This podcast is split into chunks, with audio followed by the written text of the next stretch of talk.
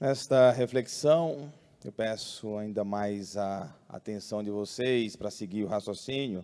Sei que às vezes a gente entra em devaneios ou distrações quando estamos escutando alguém, acontece comigo também. Mas vamos seguir até o fim a reflexão, pois o entendimento deste evangelho é muito importante para compreendermos um pouco mais da nossa fé, né, do que Jesus Cristo veio nos ensinar. Para compreendermos esse texto, precisamos de um contexto. Jesus era atacado de todos os lados, sobretudo porque diziam, fariseus, doutores da lei, diziam que Jesus veio trazer algo novo, que Jesus estava trazendo uma nova religião, que Jesus estava levando as pessoas a abandonar as tradições, que Jesus era um revolucionário, que queria mudar tudo. Então, os fariseus ficavam disseminando isso, de que Jesus estaria traindo a tradição judaica. Esse é o contexto. Jesus está ainda no Sermão da Montanha, está sob o monte com os seus discípulos, e então ele faz esse discurso. E aí vamos entender por que, que Jesus começa a dizer: Não penseis que vim abolir a lei e os profetas. Na primeira frase ele já é, diz é, o que ele quer dizer em todo o texto. A lei e os profetas representam a Sagrada Escritura, o Antigo Testamento, que hoje, a gente chama de Antigo Testamento, que no tempo de Jesus, claro, não era Antigo Testamento, porque não tinha o Novo ainda, né? Então eram as Sagradas Escrituras. Lei, representada por Moisés, os profetas, por Elias, por Isaías, os profetas, Jeremias, enfim. É, quando falava em leis, lei e os profetas, está falando da palavra de Deus. Então ele diz: Não penseis que vim abolir a lei e os profetas. Não vim para abolir, mas para dar-lhe pleno cumprimento. Pelo contrário do que vocês estão pensando, eu vim, eu vim dar pleno cumprimento ao que já foi dado no Antigo Testamento, nos mandamentos. Em verdade, eu vos digo: antes que o céu e a terra deixem de existir, nenhuma só letra ou vírgula serão tiradas da lei sem que tudo se cumpra. Então ele já diz logo: eu não vim trazer nada de novo. Eu vim dar pleno cumprimento ao que já existe. Então ele deixa os discípulos, aqueles que o, que o escutavam, deixa mais tranquilo. Então Jesus começa com as antíteses, e ele começa com o mandamento: não matarás. Não, vós ouvistes o que foi dito aos antigos: não matarás. Quem matar será condenado pelo tribunal. Eu, porém, vos digo: todo aquele que se encoleriza com seu irmão será réu em juízo. Quem disser a seu irmão patife será condenado pelo tribunal. Quem chamar o irmão de tolo será condenado ao fogo do inferno. Então Jesus está dizendo: os fariseus, quando cumprem o mandamento não matar, acham que já fizeram tudo e não precisa fazer mais nada. Os fariseus, doutores da lei, seguem a regra pela regra cumpriu a regra estritamente falando, já está livre de tudo. Como aquelas pessoas que às vezes chegam para confessar e já dizem logo, padre, eu nunca matei, nunca roubei, nunca pratiquei corrupção. Quase que você canoniza a pessoa ali na confissão mesmo, né? Jesus está dizendo, dá para ir um pouco mais. Não basta só cumprir a regra pela regra, estritamente falando. Jesus vai além. Não basta não matar alguém com uma arma de fogo, não basta não matar alguém é, com uma faca. Se você mata a pessoa com a palavra, se você destrói a fama de alguém difamando-a, se você destrói alguém com, sua, com seu ódio, com sua vingança, você está infringindo o pecado não matar. Isso é dar o pleno cumprimento da lei. Jesus está indo além do que aquilo que os, que os é, fariseus ensinavam. Então, olha só como Jesus é, dá uma rasteira ali em todo mundo e diz: não é nada o que vocês estão pensando. Eu vou ser mais exigente do que a própria lei. Ou vamos interpretá-la melhor para a vida. E ele, e ele continua, né?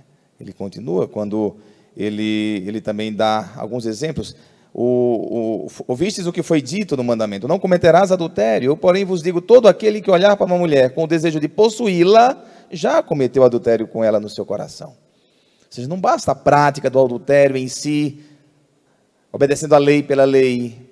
Jesus vai um pouco além. Esse, é, eu li também é, Santo Agostinho sobre este ponto, né? Santo Agostinho explica muito bem. Esse, esse olhar com desejo de possuir é quando se quer possuir a outra pessoa, né? se faz por onde, né? e abre-se a possibilidade a isso. É, já é pecado, já é adultério. Já é adultério, mesmo que não pratique. Então Jesus, olha, vocês percebem que Jesus está indo além? Está indo além. E aí ele, ele vai continuando, fala também é, do. Pois ouvistes também o que foi dito aos antigos: Não jurarás falso, mas cumprirás os teus juramentos feitos ao Senhor. Eu, porém, vos digo: Não jureis de modo algum, nem pelo céu, porque é o trono de Deus, nem pela terra, porque é o suporte onde apoia os seus pés. Ou seja, muitas coisas que vocês fazem sem a profundidade, sem ir além no que a lei está pedindo, vocês estão fazendo o mínimo do mínimo. Jesus tem um amor exigente, ele quer mais da gente e a gente pode dar mais ainda. E os mandamentos são orientações, parâmetros para que vivamos uma vida feliz humanizada, realizada enquanto ser humano, os preceitos de Deus, os mandamentos de Deus, eles nos realizam. Eles levam pleno cumprimento do que é ser humano. E o não obedecer mandamentos, pelo contrário, nos escravizam e nos leva à selvageria. E toda a liturgia hoje é um é uma aclamação né, um elogio aos mandamentos, se vocês perceberem, desde a primeira leitura do livro do Eclesiástico, aí Eclesiástico capítulo 15, se quiseres observar os mandamentos, eles te guardarão.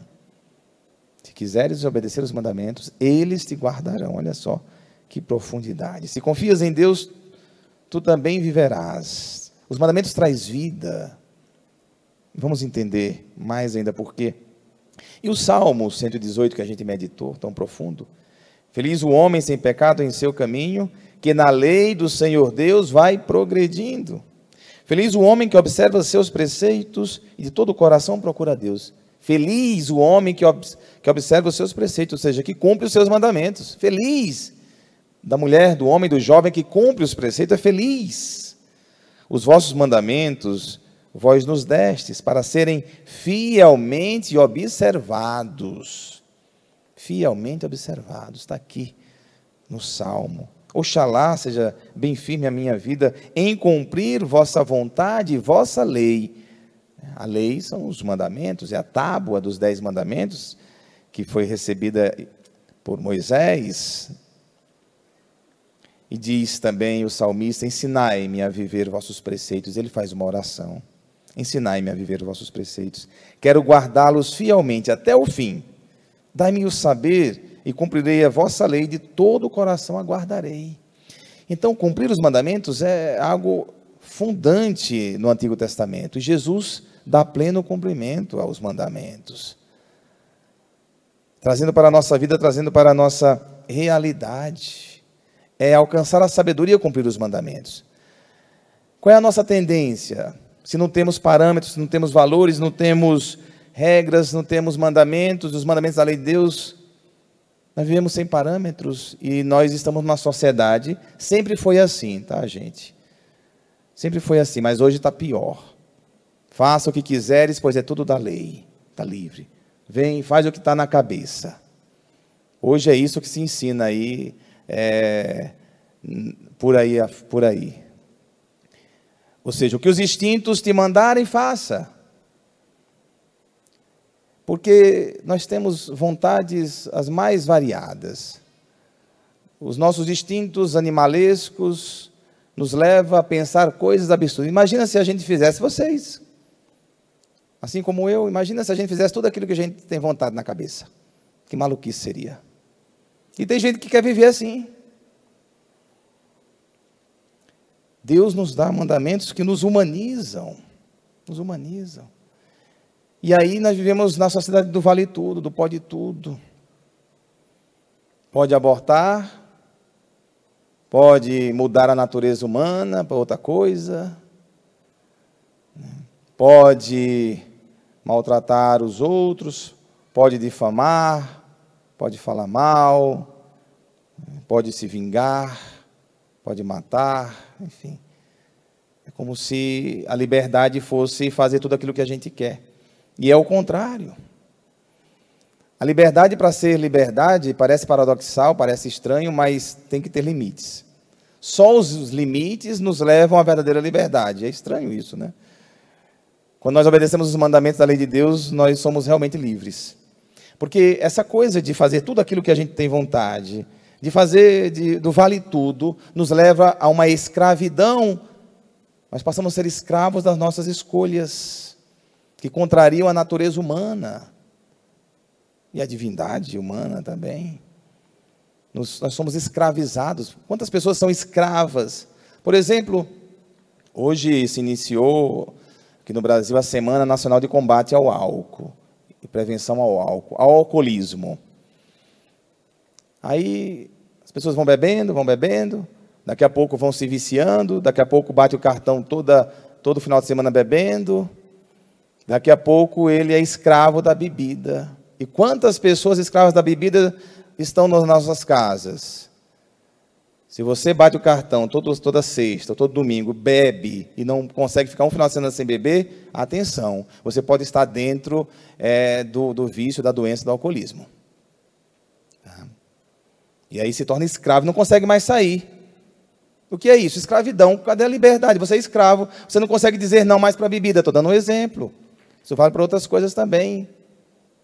Para outros vícios também. Tudo aquilo que você não consegue mais se desvencilhar, se virou um vício, se virou uma prisão, e foi, e foi por causa dessa tal liberdade de fazer tudo aquilo que quer, sem seguir os preceitos de Deus. E as pessoas que seguem os preceitos de Deus estão gozando de saúde.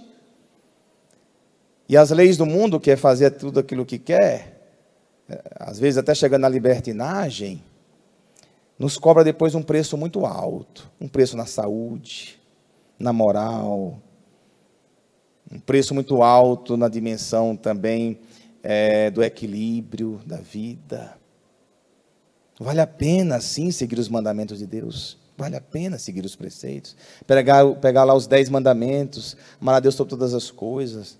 Não tomar o santo de Deus em vão. Não matar, não roubar, não cobiçar. Os preceitos de Jesus.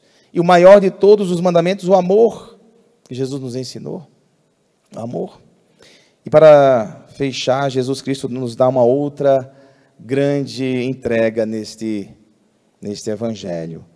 Diferentemente dos fariseus, aí eu dou essa conclusão, seguindo o raciocínio. Diferentemente dos, dos fariseus, doutores da lei, que exigia o cumprimento da lei pela lei, e esse cumprimento não, não apontava para o céu, era mais viver a lei pela lei, para a organização, a organização social, para o controle social, talvez. Jesus está dizendo que aqueles que cumprem a lei alcançam o céu, o reino dos céus.